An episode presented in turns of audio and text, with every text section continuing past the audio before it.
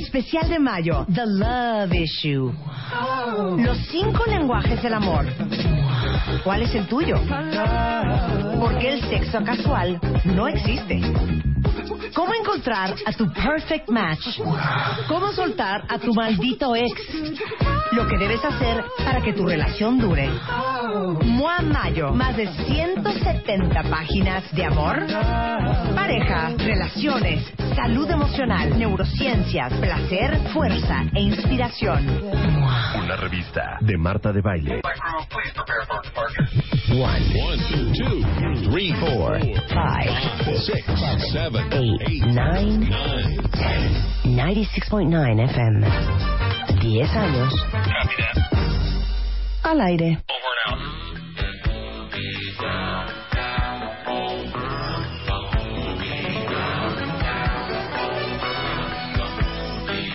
¿Qué tal se las gasta Lucecita?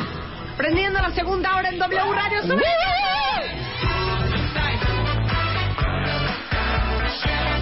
La verdad es que esta es música celebratoria y cuando les cuente esta historia de terror, van a entender por qué era necesario hablar con el doctor Dagoberto Molina, que es urólogo del Hospital Inglés aquí en la Ciudad de México. Les decía yo al principio del programa que yo tengo una conocida, Dago. Ahí te va la historia. Dice ella que le dijeron los doctores que es porque le dio cistitis, que es que una infección Una irritación de la vejiga o de la uretra. Exacto. Eso es cistitis. Hay Sí, infecciosas y- y no infecciosas. Ah, ok. Pero esta era infecciosa. Esta era infecciosa. Una infección sí en las vías urinarias que no peló. Entonces seguramente se tomó algún chocho autorrecetado para calmar las molestias de la ansia que tienes. Y si alguien ha tenido cistitis, obviamente los hombres yo creo que no entienden de lo que estamos hablando.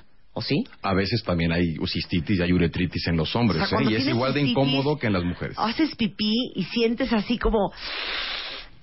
Ay, es como medio ansia, ardor, Dolor. hasta escalofríos, ardor. Incomodidad. Y aparte orinar. tienes mil ganas de hacer pipí. Llegas al baño y te salen dos gotas. Y vas cada rato. Horrendo. Entonces está conocida, que seguramente está oyendo el programa y se está carcajeando ahorita, no peló la cistitis. Corte A le dio septicemia en la sangre.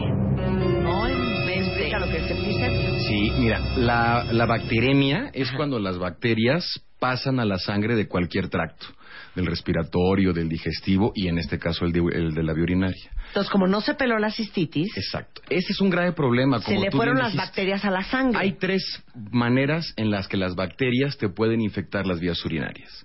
La más frecuente de todas es por vía ascendente. En las mujeres es más frecuente que en los hombres porque la uretra, por donde hacen pipí las niñas, está muy cerquita del introito vaginal. El introito vaginal es una cavidad contaminada como la boca, no es una cavidad estéril. Y entonces, si hay bacterias allí, pueden ascender o por el recto A pueden ascender a la uretra y se meten, por eso se llama por vía ascendente.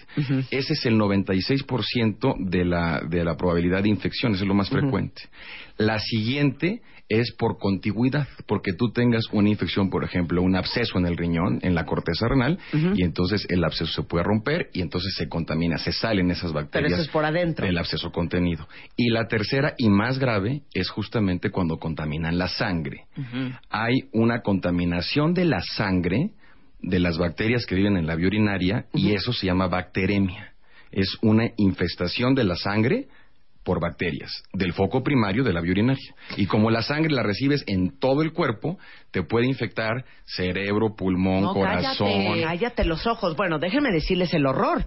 Esta conocida mía anduvo 21 días cuentavientes con un catéter en el brazo, en la oficina, manejando, en su casa, con antibiótico. por A ver, explica se- eso. Ese catéter es un catéter largo que se coloca en el brazo. Generalmente, por comodidad, se puede colocar en el cuello, se puede colocar a, a través de las venas del cuello y se, col- se fija en el pecho, pero por comodidad, el catéter largo del brazo es muy frecuente. Ese catéter tiene por objeto tener la vena permeable para que le estén aplicando las dosis de antibióticos todos los días sin la necesidad de estar hospitalizada en un centro de atención. Sí, porque estuvo en el hospital como cinco días. Sí, y se va con el catéter para con continuar con, la terapia. Y todos los días llegaba una enfermera a su casa a. ponerle el antibiótico en la vena. Eso no es calidad de vida. Justamente. Pero lo que a mí me traumó de esa historia es que tú juras que una infección en las vías urinarias es una estupidez. Fíjate No, que eso es ¿cómo grave. te hace? Te va la sangre, Te voy a decir, ¡Ay! las infecciones de las ¡Me vías quiero matar! las infecciones de las vías urinarias es la infección más frecuente de todas. Le gana a las laringitis, a las faringitis, a las gastroenteritis, es la más frecuente de todas. Y el problema es que el 80% de estas infecciones son O sea, asintomáticas. no sientes nada. Puedes no sentir nada y vas caminando por las calles con una bacteria. Y cuando empiezas a sentir, entonces empieza ya un problema mayor. ¿Qué es lo que sucede? Le hablan a cualquier, a su médico, le hablan a algún, a alguna persona. pirifur. Sí. Y entonces les dan estas cosas que El pintan, pirinir, que pintan la orina de naranja, que les quitan las molestias porque son un, po- un poquito eh, anestésicos de la mucosa, de la vía urinaria. Y entonces no tienen un estudio que diga qué bacteria es, Claro. qué antibiótico la mata y de dónde vino. Mucha gente asume que las infecciones de las vías urinarias son como la gripa, llegan por, por el aire. Y la verdad es que en muchas ocasiones encontramos la causa de por qué se están infectando. Llámese piedras, quistes, reflujo, eh, malformaciones congénitas, tumores. Y entonces la gente no lo pela y se toma medicamentos y se toman antibióticos que a veces no se automedican, a veces se los da algún médico. Sí, pero a ojo de sin buen in- cubero. Sin estudios, como Nada si tuviera una una bola de cristal. Claro. ¿Puede ser que se te desaten las cistitis por sexo? Sí. Eso se llama uretritis. A ver, explica. La uretritis, eh, durante las relaciones sexuales, por, por la penetración y el masaje sexual, hay intercambio de fluidos y volvemos a lo mismo. La cercanía de la uretra permite que esas bacterias de los, del intercambio de los fluidos durante el coito de la bacteria de la vagina se meta y entonces funciona como un vehículo promotor de infecciones. No en todos los casos. Mucho se presenta en aquellas parejas que tienen ah, sus parejas no circuncidadas, porque el esmegma, que es la secreción que se guarda en el cuello de- del pene, que está cubierta todo el día por el prepucio, entonces ese es un caldo de Ese re- bacterias. requesoncillo, un Eso. requesoncillo, un ve- requesoncillo ahí alrededor. Se ve como una pasta blanca. Y tiene cierto olor. ¡No! Y, y esto se debe a la secreción de las glándulas del cuello del pene, que por tener el prepucio funciona como un caldo de cultivo. Bueno, ya, ¿no? Y entonces- O sea, entre el caldo, el esmegma y el escroto. En Pero la espérame, ¿y en la boca por qué no te da cistitis? Porque en la boca tienes mecanismos de defensa diferentes a las de la vía urinaria y la Ok. boca es una cavidad contaminada per se. La vía urinaria es completamente estéril, no tiene ninguna bacteria, por eso cuando se infecta hace tanto escándalo. Claro, ¿no? ok, dos preguntas más, porque este es solamente una de varias en- enfermedades urológicas que tienen consecuencias en la vida cotidiana. Espérense ahorita que hablemos de incontinencia, No, bueno. que hablemos de disfunción eréctil, vienen muchas otras, pero nada más te quiero hacer dos preguntas. Para todas las cuentavientes que están oyendo horrorizados con el cuento de la septicemia, mi pregunta es, ¿cómo sabes que tienes una infección en las vías urinarias? Primera, si O sea, tienes síntomas. si tienes síntomas, generalmente hay ardor, Ajá. hay dolor, hay sensación de que no terminas de vaciar bien la vejiga cuando terminaste y el deseo de querer ir a orinar a cada rato Y te salen dos gotas. y te salen dos gotas y, puedes tener sale, ¡ah! y a veces fiebre o a veces dolor abdominal o inclusive dolor en la espalda, dependiendo de la localización de la infección. Una infección de la vía urinaria baja, de la vejiga o de la uretra, puede subirse al riñón. Y entonces hace una pielonefritis o una contaminación a la sangre posterior, que esas son las muy graves. Entonces, esos son los síntomas más frecuentes. Sin embargo, hay veces que no hay síntomas o los síntomas son efímeros. Tienes un poquito de ardor hoy en la mañana y te, te dieron una tableta este, X, te la tomaste y más o menos se te quita el dolor. ¿Qué pasa con esto? No hay diagnóstico. Si tú no tienes un diagnóstico de precisión, no puedes dar un tratamiento de precisión. Claro. Punto. Principio básico de la medicina. Dos, si tú te tomas un medicamento que es antibiótico a dosis subóptimas y por el tiempo subóptimo, no te va a dar resultados y lo único que va a generar es resistencia bacteriana. Exacto. Y entonces los antibióticos cada vez son más caros y cada vez son menos efectivos. Exacto. Claro. Ese es un grave problema que también afecta la calidad de vida. ¿Por qué? Porque tienes que ir a orinar a cada rato, estás incómodo, tienes que levantarte al, al baño o de la junta o de la reunión o de lo que estés haciendo 14 veces, te duele, puedes tener fiebre y estás muy, muy incómodo. Y además lo que te cuesta el antibiótico, porque ya no se quitan con los antibióticos de primera línea. Por eso necesitan traer en su celular también los datos del el doctor De Dagoberto, Dagoberto. de urólogo. Por eso somos fans de la especialidad. A ver, y eh, ¿cuál es el estudio para ver si tienes infección en las vías Un urinarias? urocultivo. Urocultivo, no examen general de orina. No, y qué bueno que lo tocas. Hay mucha gente que llega y te dice, mi doctor, me hice un examen general de orina y aquí está el resultado. Y lo que ves, entre otras cosas, pueden ser bacterias. El frasquito con el que se toma el examen general de orina no necesariamente es un frasco estéril. Claro. Entonces, las bacterias que puedes ver en ese examen general de orina Sí. puede ser las bacterias que traiga el frasco. ¿Por qué? Porque el examen general de orina no es un cultivo. Es un estudio microscópico y macroscópico de las características de la orina que te orientan a saber qué está pasando. Claro. Pero no te dice qué bacteria es ni qué antibiótico la mata. O sea, el, el urocultivo es el que como que te limpias con unas toallitas y Hay luego una te técnica, haces... sí, ¿no? exacto, y cortas el chorro y das una muestra que se llama muestra de chorro medio. Ajá. Ese frasco sí es estéril y ese frasco sí se siembra en una gelatina que se llaman agares para ver qué bacteria crece y se detecta qué antibiótico la mata. Claro. Entonces, ese es el estudio Ah, que porque a nos lo mejor detecta. a ti te dan macrodantina. Exacto. Y esa no mata. y esa no mata esa a- bacteria. Hay una, hay una bacteria actualmente muy popular que se llama E. coli, de las E. colis, que se llama BLI.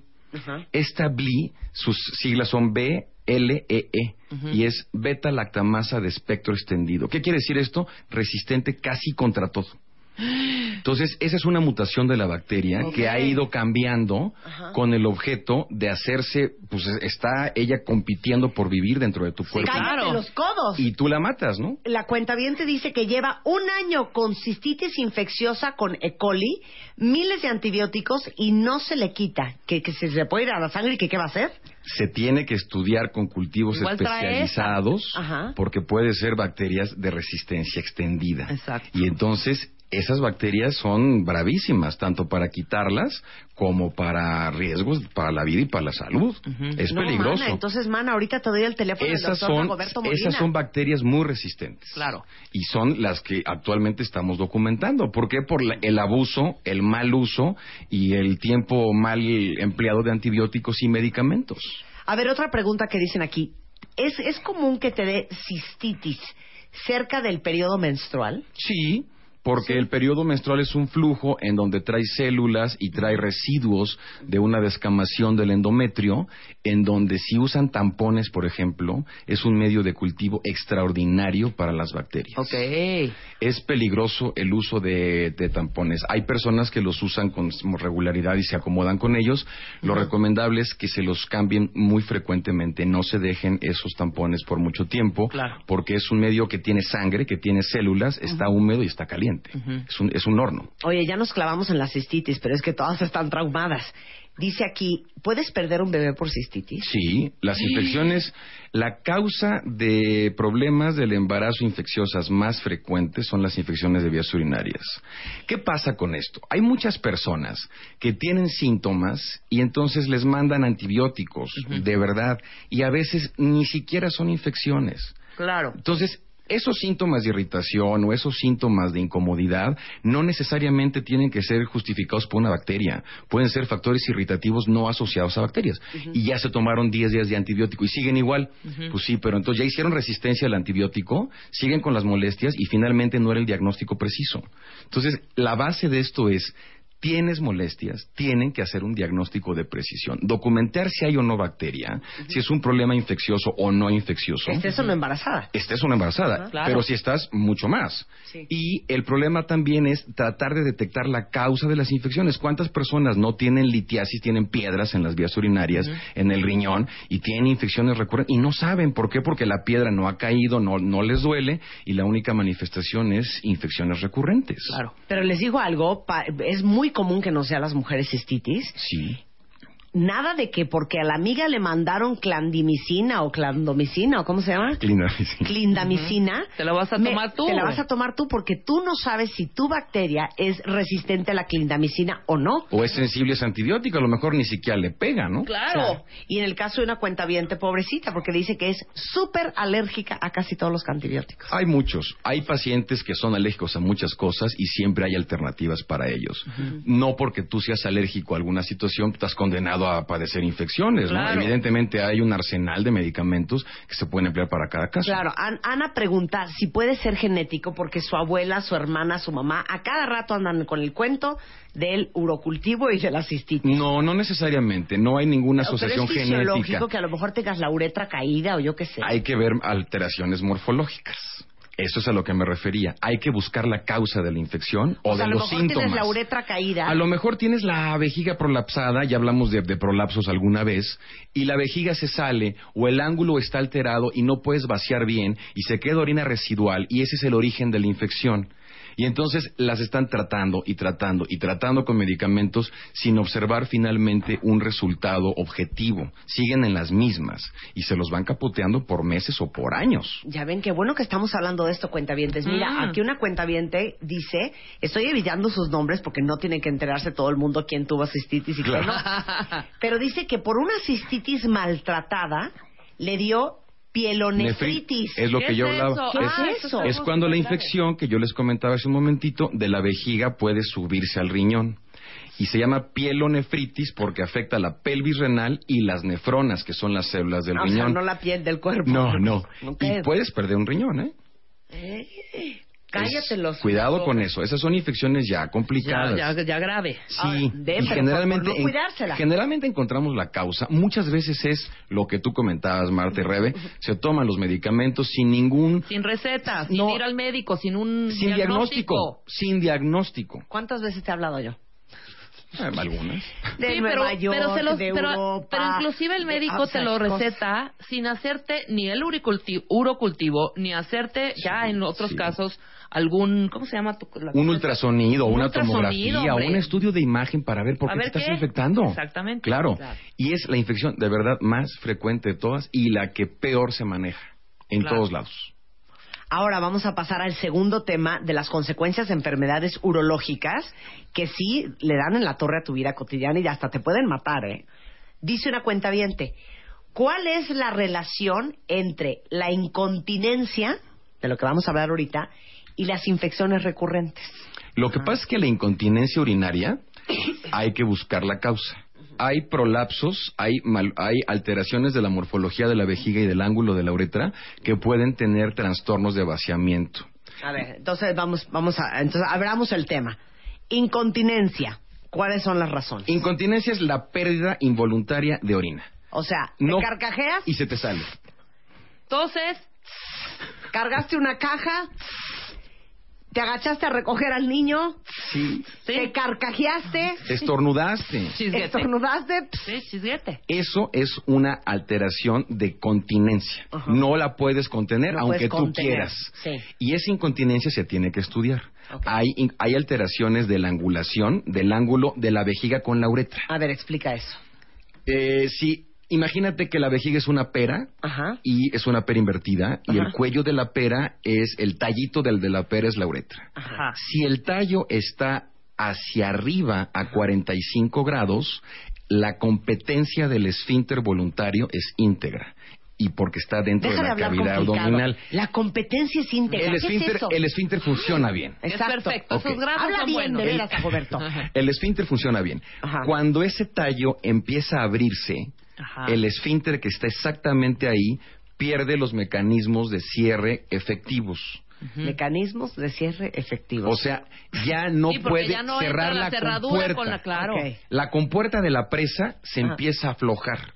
Y entonces empiezas a perder un poco de esa orina. Ya está Ok. guanga. Ok. Esa, esa pieza. Hay que estudiar el ángulo. Y si el ángulo está para abajo, Depende de la angulación, es la manera en la- el diagnóstico que tú tienes para corregirlo.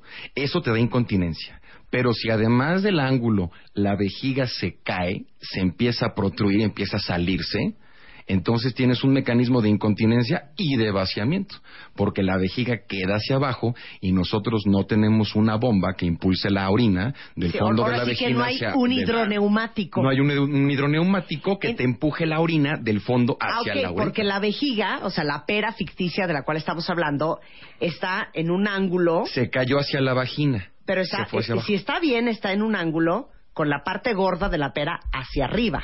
Así es normal. Claro, así es normal. Exacto. Entonces, obviamente vacía por por Por, gravedad, y, por, gravedad. y por contracción de los músculos Pero de la si la vejiga parte y todo gorda de la pera se cae para abajo, Entonces ya no la puedes vaciar bien. No hay hidroneumático, entonces no vacía. ya no la empuja y entonces la orina se queda. Entonces, además de la incontinencia porque el ángulo está abierto, Traes la orina emposada. traes la- Ay, hay un pozo. Posada. ¿Y qué le pasa a 36 grados centígrados foco de infección ahí que horrenda. tenemos de temperatura en el cuerpo? Es como si dejaras un litro de leche a 36 grados dos días en el sol, pues se va a echar a perder. O sea, ahí fermentada Pero horrenda. entonces, por incontinencia es que mucha gente se da cuenta de que se le cayó la vejiga. Mucha gente tiene incontinencia y te dicen, oiga, tengo incontinencia y cuando tú ya revisas o haces el estudio necesario, te das cuenta que además tiene un prolapso vesical. ¿Cuál es ese estudio para ver el prolapso vesical? Uretrocistografía miccional. No se puede, se puede ver el prolapso en una exploración física normal, pero no puedes determinar el grado. Ok. La gente que dice, "Ah, es un grado 2, es un grado 3, no es No. Eso lo, lo tienes que ver con un estudio porque se miden ángulos con estructuras óseas. A ver, vuelvo a repetir el estudio insoportable. Vienes insoportable hoy, ¿eh? Uretrocistografía miccional. Bien. Uretrocistografía miccional. No Eso es lo que les tienen que hacer. No pero que es como una tomografía. Metemos Ah, una... lo que tú me hiciste. Exacto. Que no duele, estás. No asustes a la gente. ya me lo hizo. No duele, claro. Yo les voy a decir cómo no, me pasó. súper chillona, además. Lo fui a ver y entonces me dice, te voy a hacer una uretrocistografía, ¿verdad? No me lo dijo así, pero eso fue lo que me acabó haciendo. Ya, entonces me acuestan en, en el am, Rayos X. en rayos X y entonces, a ver, abre las piernas, a ver, relájate, respira profundo y en el respira profundo, Riájatelas. riájatelas, me metió, ¿qué me metiste? ¿Una sonda? Una sonda En la uretra. Ajá. O sea, Y- pero me metió, hagan de cuenta, una pluma Vic Sí. aguada, pero el ancho de una pluma Ajá. Vic después de todo pero no te dolió. Y entonces pusimos medio de contraste estuvo horrendo. y nos dimos cuenta que Marta no tenía un problema grave. Ajá. Que eso ya era maña, el de estarse orinando en todos lados. ¿No? Sí, era maña. Ok, regresando, vamos a hablar de cómo la incontinencia le da en la torre a tu vida y cómo una incontinencia puede complicar tu vida de una manera súper seria. Y más adelante vamos a hablar también, para todos los hombres que oigan este programa, disfunción eréctil. No se vayan, ya volvemos.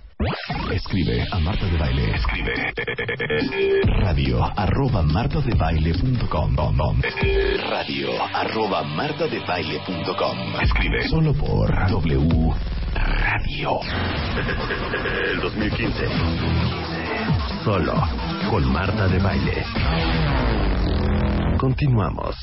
Son 11.34 de la mañana y estamos hablando con el doctor Dagoberto Molina, que es urólogo, es cirujano endoscópico, miembro de la Sociedad Mexicana de Urología y eh, practica en el Hospital ABC de Observatorio aquí en el Distrito Federal. Y estamos hablando de las consecuencias de enfermedades urológicas y cómo le dan en la torre a tu vida cotidiana y en una de esas hasta tu vida. Claro. Y empezamos hablando con la cistitis, de la cistitis, y qué pasa con una cistitis, cistitis mal cuidada. Y de repente empezaron a llegar muchísimos mails, ya cuando estábamos hablando de la incontinencia urinaria, Ajá. de la cistitis cuando te sale sangre en la orina. Ah, bueno, y pues se nos había olvidado tocar ese tema que es importantísimo. eso se llama hematuria y sí es grave. hematuria. Hematuria es sangre en la orina. No, pero a ver, una cosa es hacer sangre Ajá. y una cosa es orina rosa. Lo que pasa es que hay diferentes grados de hematuria. Ajá. Hay unas que se ven rojas como si fuera paquete globular No, y otra que se ve como agüita de Jamaica, pero finalmente sangre. Ajá. Lo problemático de esto o, la, o lo, lo realmente grave de esto es que la sangre puede ser algo asociado a una cosa tan sencilla como una infección que esté Exacto. erosionando la mucosa y que haya roto capilares hasta un tumor Claro. Que esté erosionando la mucosa y generando sangre. Pero una, un tumor en dónde? ¿En, la, vejiga, o en el riñón? En la vejiga o en el riñón. Es mucho más frecuente en la, Pues en la entonces yo no sé vejiga. por qué cuando yo te he hablado a decirte que estoy haciendo agua de Jamaica estás tan relajado. Porque Cállate yo ya. ya conozco tu estudio y no tienes, tú no tienes un tumor. Ajá. ¡Cállate! Bueno, Sí, cuidado con eso. ¿eh? aguas con la sangre de la orina. El otro ser. día que hablábamos del pene, llegaron muchísimos eh, tweets de hombres Hago diciendo, rosita. oiga, doctor, hago rosa, ¿tendré algo? Cuidado. Oigan, cuidado. Cuidado, puede ser de verdad algo muy sencillo como una uretritis, como una cistitis, como algo súper fácil de manejar, hasta algo muy muy grave que es un cáncer. Claro. Y cuidado con el cáncer del, del Hijo, urotelio. nada más, es nada más, perdón, aprovechando que estamos en esa zona. Cuando haces pipí muy turbio, ¿eso qué? Eso se llama turbidez. ¿Pero Y eso es puede eso? ser por dos cosas. Lo o que es porque esté turbio, no entiendo el turbio. como el agua de piña, que tiene como no es transparente. O sea, si tú ves el agua, el agua pura es transparente. Sí. Es Sí, yo a veces me translúcida. asusto muy cañón, de verdad. Si tú ves agua de horchata, La mía es, o sea, dije, sí hice pipí. O sea, sí es muy transparente. Eso es transparente, eso es lo normal. Si tú ves como agua de horchata o como agua de piña amarilla, turbia, o sea, ¡Oh! que se ven como sedimentos en el interior, eso es turbidez. Mm. ¿Pero eso qué? Pues eso puede ser proceso inflamatorio, proceso infeccioso, irritativo o nada más que estés muy concentrado, Pero es poco normal que diluido. en la primera orina de la mañana sea turbio. Sea más, no turbia, más concentrada. Son cosas Sí, diferentes. Un poquitito más amarillita. Una cosa que sea más amarilla a que sea turbia. No debe ser turbia. La orina no debe ser turbia. pues la No, debe tener una foto. no debe tener turbidez. Pero qué Bueno, turbio. Puede- una foto. Sí, Marta que ya. una foto. Pero ¿cuál es tu turbi? ¿Cuál es No, no sé. ¿Tipo Coca-Cola? ¿Qué te pasa, No, hija? Eso es café. seguro sí, güey. No, hija, está diciendo agua de piña. Nunca dijo coca. Sí, turbio, como, como si fuera el sedimento de un agua de horchata, que se ve turbio, que se ve como No, el agua chata es blanca. ¿De qué hablas? el sedimento, la, la parte de abajo de la jarra. Eso se llama turbidez porque no es traslúcida, no es completamente, no puedes ver a través de ah, ella el puede otro ser lado. amarilla. Muy eh, concentrada. pollo, Sí, pero, pero no es turbia. Ah, ok, ok. Sí, ya, sí, me, sí, Ya, entendí la diferencia. entendí. Claro. ok, Ok. regresamos a incontinencia urinaria. Bien. Ya dijimos que se te puede caer la vejiga, que se te puedes tener mala uretra. Alteraciones del ángulo. ¿Y qué más? Para la incontinencia y hay otro tipo de incontinencias que son por alteraciones o por cirugías que tienen de repente algún incidente, algún accidente, se generan fístulas, hay incontinencias de, ori- de origen neurogénico cuando hay alteraciones en el control, por ejemplo, una, una vejiga hipertónica, una vejiga neurogénica, una, esos son trastornos del sistema nervioso central que afectan directamente la motilidad pero de la entonces, vejiga. las que tenemos incontinencia y Generalmente, te me apuntas, hija, te me vas generalmente es, es de esfuerzo. Generalmente Sí, es una es incontinencia esfuerzo. urinaria de, de esfuerzo que es la más tratable de todas. Entonces, espérame, ¿puedes tener incontinencia de esfuerzo y de no esfuerzo? Puedes tener incontinencia total, aunque no hagas esfuerzo, O sea, ¿cómo? ¿De que te dan de hacer pipí se te sale así nada más? y se te sale completa. Sí, Esa es incontinencia total. total. ¿Y luego? Hay incontinencia de esfuerzo que es nada más asociada al esfuerzo. Cuando es estornudas, cuando toses, toses, estornudas, cuando cargas, cuando haces ejercicio. Hay muchas pacientes que me dicen, de, oiga doctor, y- es- estoy haciendo ejercicio, estoy corriendo, o este, estoy Levantando en- una pesa, en pesas, haciendo o en lo que sea. pierna. Y si no traigo una toalla muy, muy gruesa, Se me sale. se me sale y no puedo ya hacer Eso es ejercicio. de esfuerzo. Eso es de esfuerzo. Ok. Y eso imagínate la calidad de vida para alguien que le gusta correr. Pero para ¿por qué nos da a las que nos da de esfuerzo? Porque, Porque- tú y yo somos de esfuerzo. Yo Ay. soy, mira, yo soy, te voy a decir mis tres típicas, mis tres típicas. De reírme, chisguete, muy Ajá. carcajada. De toser, cañón. Y el estornudo, ese es ahí donde, ahí torció. Ese es la el piedra en el zapato. es espantoso. Eso es, eso es de esfuerzo, Rebe, y eso muy probablemente está asociado a una alteración del ángulo la uretra Bueno, veme a poner la cosa esa Caída. para Sí, decir, te voy, hazte el estudio y lo vemos. Órale. Con mucho gusto. ¿Y qué te, es, es, entonces te ponen una malla para levantarte la uretra? Es que hay muchas mallas. Hay mallas para incontinencia, hay mallas para prolapso y hay técnicas combinadas. Entonces, el error es que muchos médicos tratan a los pacientes de la misma forma a todas parejas, Ok. con la misma técnica. Ok, podemos hablar, ajá. Y entonces los resultados no son los esperados porque no todas las pacientes se deben de tratar igual. Ok. Se tiene que hacer un diagnóstico preciso para ver si es incontinencia pura, cuántos grados tiene de apertura el ángulo, cuánto tienes que corregir, qué malla tienes que poner, si Claro. tiene también prolapso combinado, si es un prolapso sin incontinencia, muchas cosas. Ahora, de urgencia. Esa es prácticamente algo parecido cuando dicen, me anda, me urge Y, y ya no Ya llega. me y tengo que correr Sí. y se me alcanza a salir un poquito antes de que llegue al baño, Sí. ¿no? Eso es urgencia urinaria, no es incontinencia. Ok. Ok. La urgencia es la necesidad imperiosa de ir, pero todavía lo, lo puedes controlar, pero llega a ser tan fuerte la contracción de la vejiga que se te puede salir. Claro, pero espérame. Hay dos tipos. Por ejemplo, si yo me esperé mucho tiempo, ahí Ya no, no es- alcanzas ahí a ya no llegar. alcanzo a llegar. No. Esta urgencia que tú dices es normal. de cero a o sea, cien de en cero dos a cien en segundos. dos segundos. Exacto. Este tipo de urgencia se debe a contracciones anómalas de la vejiga, del músculo detrusor de la vejiga. Ajá. Eso se conoce como vejiga hiperdinámica. Y entonces la contracción, el cerebro para fines prácticos no, no entiende si tienes tú la vejiga llena de orina o se está contrayendo el músculo. Ok. Entonces él interpreta la misma sensación y te lleva al baño con los mismos deseos. Nada más una tengas o no tengas la vejiga llena. Pregunta, para los hombres, que de que les dan ganas de hacer pipí a, a tener que salir corriendo en el baño, pasan 10 segundos, ¿qué puede ser? Depende de la edad. Porque si es un hombre mayor, puede ser un problema de obstrucción y orina por rebosamiento. Si la próstata es muy grande y lo está tapando, o se levanta a orinar tres veces en la noche y orina cada hora durante el día y el chorro es débil, perdió fuerza, perdió calibre, probablemente es una obstrucción. Y entonces eso cuando la vejiga está a reventar, se les escapa porque si no reventaría la vejiga. Se llama orina por rebosamiento. En los, Y- en los y más en los jóvenes. viejitos. Y, lo- y en los más jóvenes puede ser una vejiga hiperdinámica masculina.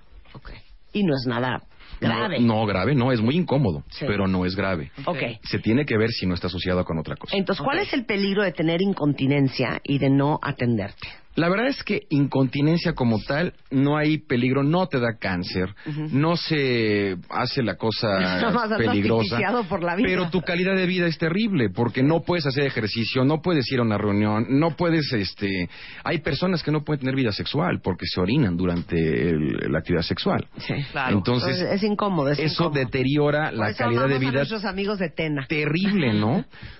TEN es muy bueno para, para, pero hay maneras de corregirlo. TEN Claro. es un paliativo finalmente, buenísimo. Nosotros Claro. la, la usamos, Claro. pero no, no corrige la, la etiología, ¿no? Claro. Ok, ahora vamos a pasar al tema de disfunción eréctil. Uf, ese es un tema de salud pública que la verdad es que poca gente conoce a fondo cómo se puede resolver. Ni les pregunto, ¿verdad? En redes que quién tiene disfunción eréctil. No creo que me, di- que me No, yo dirían. creo que sí te dicen. No creo que me dirían. A ver, ¿Sí hombres. La disfunción eréctil es la incapacidad de lograr una erección suficientemente rígida para mantener un coito satisfactorio.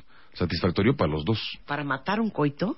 Para mantener un coito Ah, para satisfactorio. mantener un No, coito. para para Neta, mantener habla bien, ya es en serio. un coito satisfactorio, Ok. pero satisfactorio para los dos. Sí. Si tienes erecciones semirrígidas Ujú. o pierdes la erección con, con cambios de posición o no la puedes mantener, eso es disfunción en diferentes grados y hay que estudiar por qué. Porque aquí cuando vino el cardiólogo a hablar del tema de disfunción, que está súper ligado al corazón. Pues es que la disfunción eréctil tiene muchísimo que ver con los flujos de las arterias y de las venas. Porque el, el pene se para Sí. porque se llena los cuerpos cavernosos Bien, Marta, muy bien. de sangre. Exacto. Entonces, si no está fluyendo sangre, ¿por qué no está fluyendo y sangre? se mantiene erecto porque al momento de que se inflan esos cuerpos cavernosos, aplasta las venas, que son las encargadas de regresar la sangre.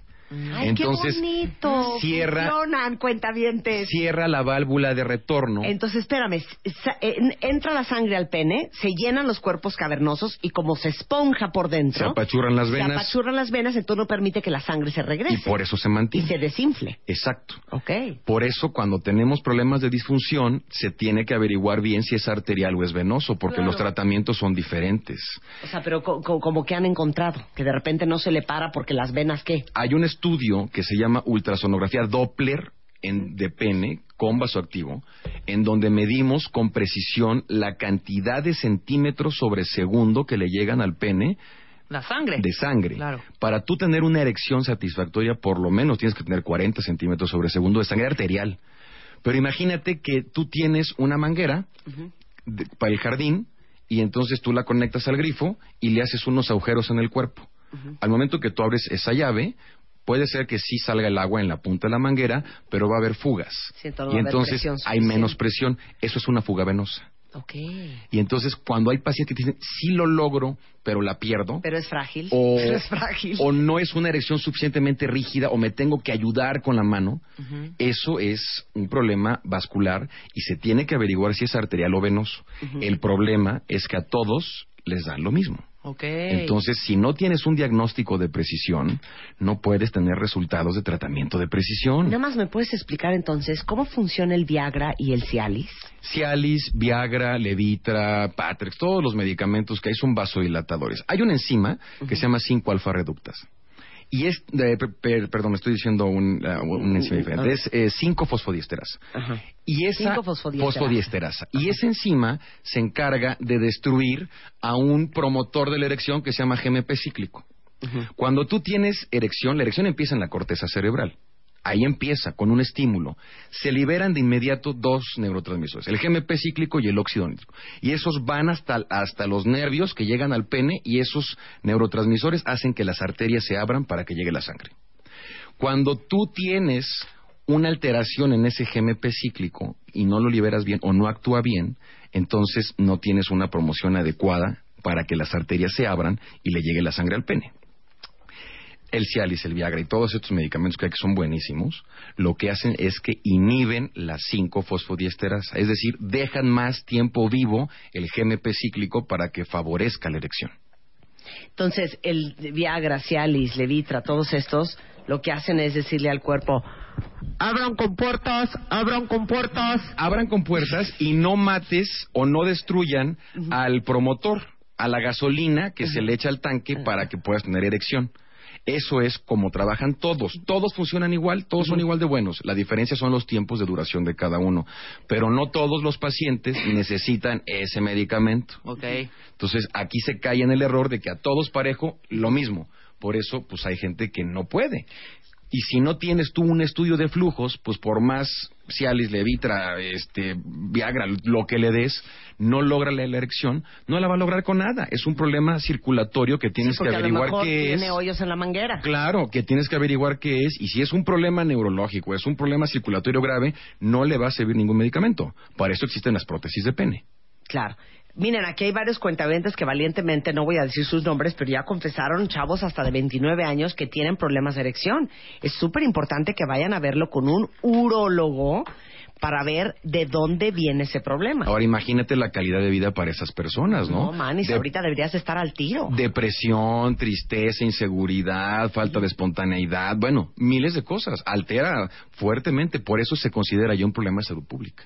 No, pues imagínate, estás aquí en el cachondeo y pam, pam, pam, pe, pe, pe, y de repente... guau, guau, guau, O sabes qué, espérame, me voy a ir a inyectar.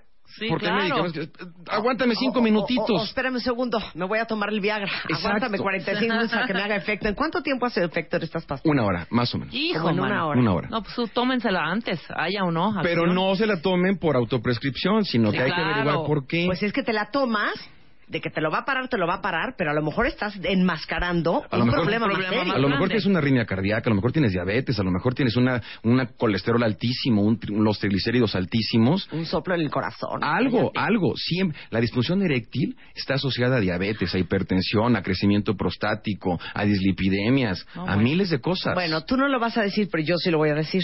Les digo una cosa, por eso aquí no tenemos médicos generales. ¿Se han fijado que en el programa siempre traemos Puro especialista. al cardiólogo, al oncólogo, al urólogo, al dermatólogo por especialidad, al ginecólogo?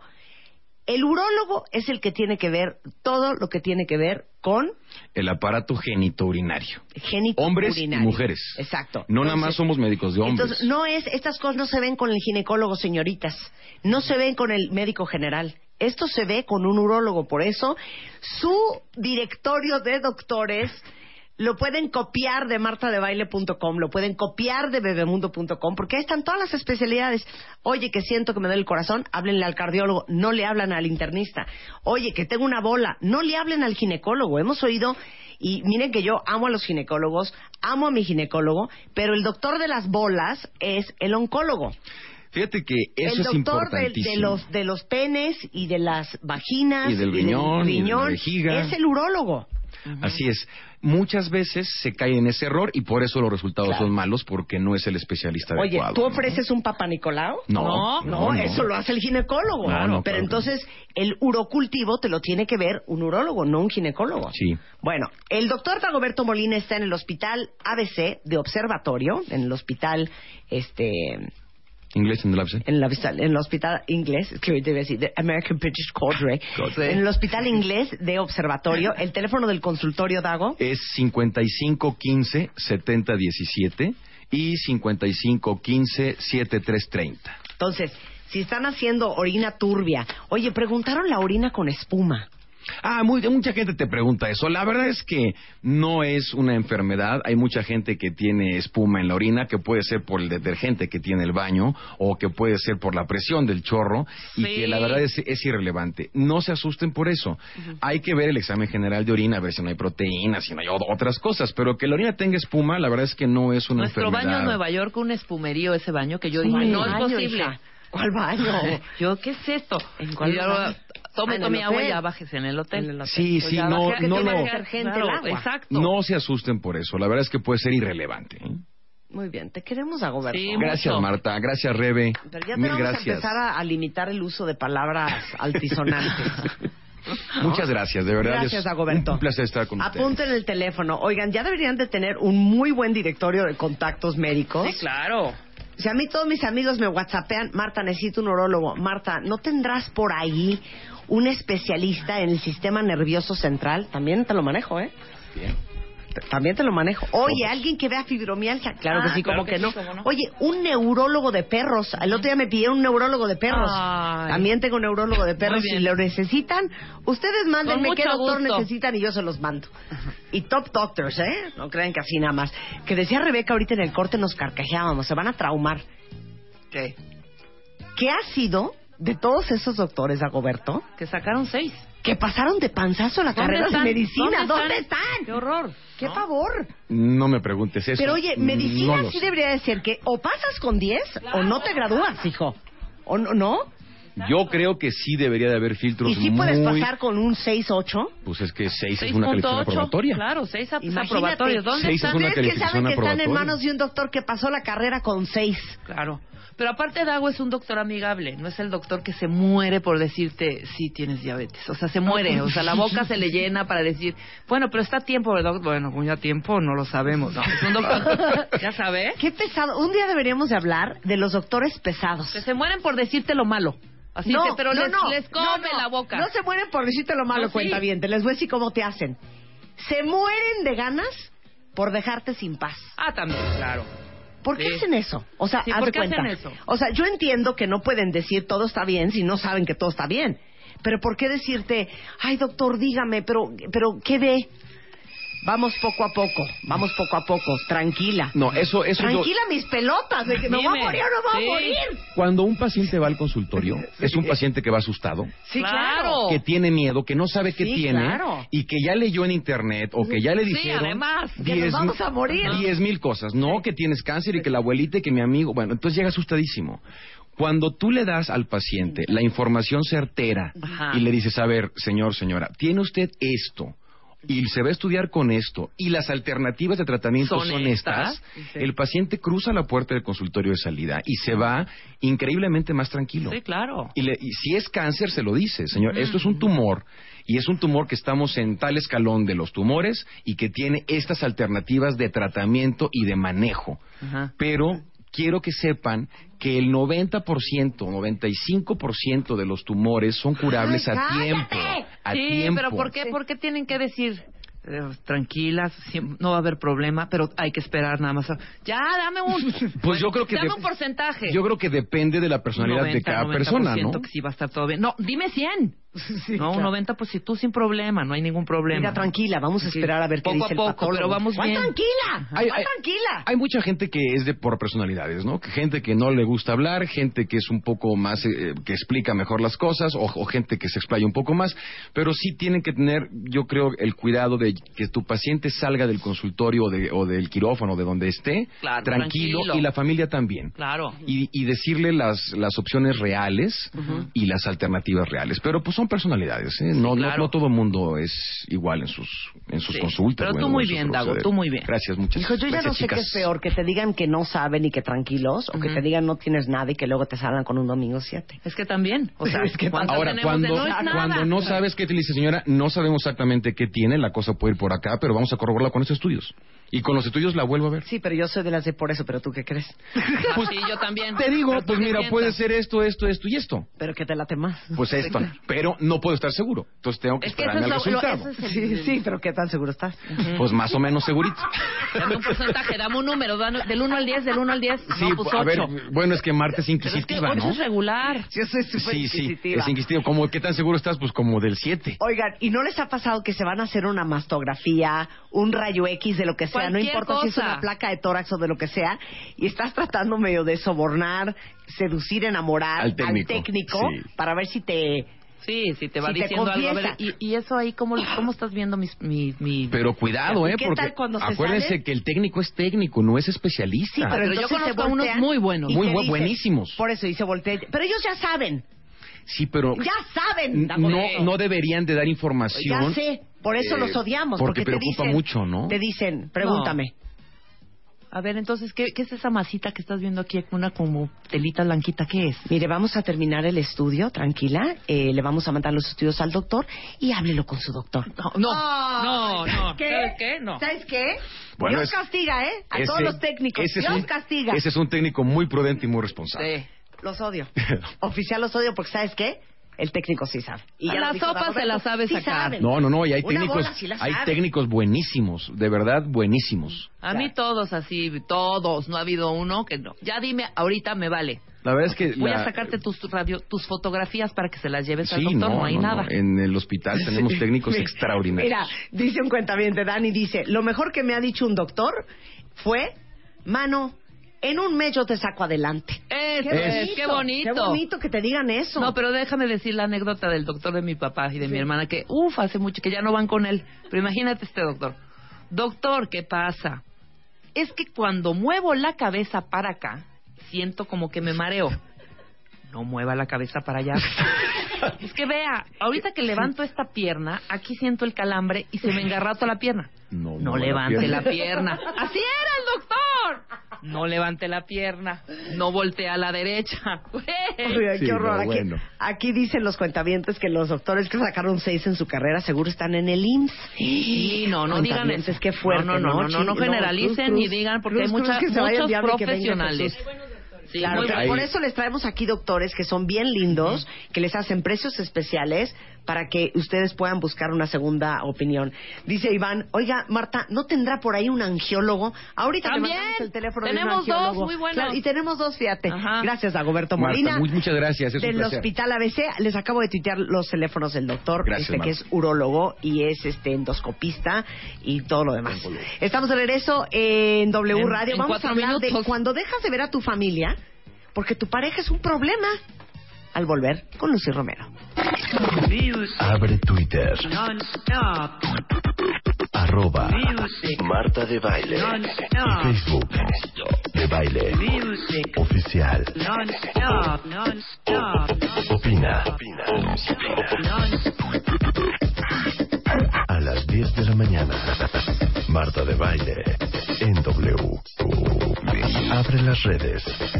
Non-stop. Escribe. Especial de mayo, The Love Issue. Los cinco lenguajes del amor. ¿Cuál es el tuyo? Porque el sexo casual no existe. ¿Cómo encontrar a tu perfect match? ¿Cómo soltar a tu maldito ex? Lo que debes hacer para que tu relación dure. Mua Mayo, más de 170 páginas de amor, pareja, relaciones, salud emocional, neurociencias, placer, fuerza e inspiración. Una revista de Marta de Baile.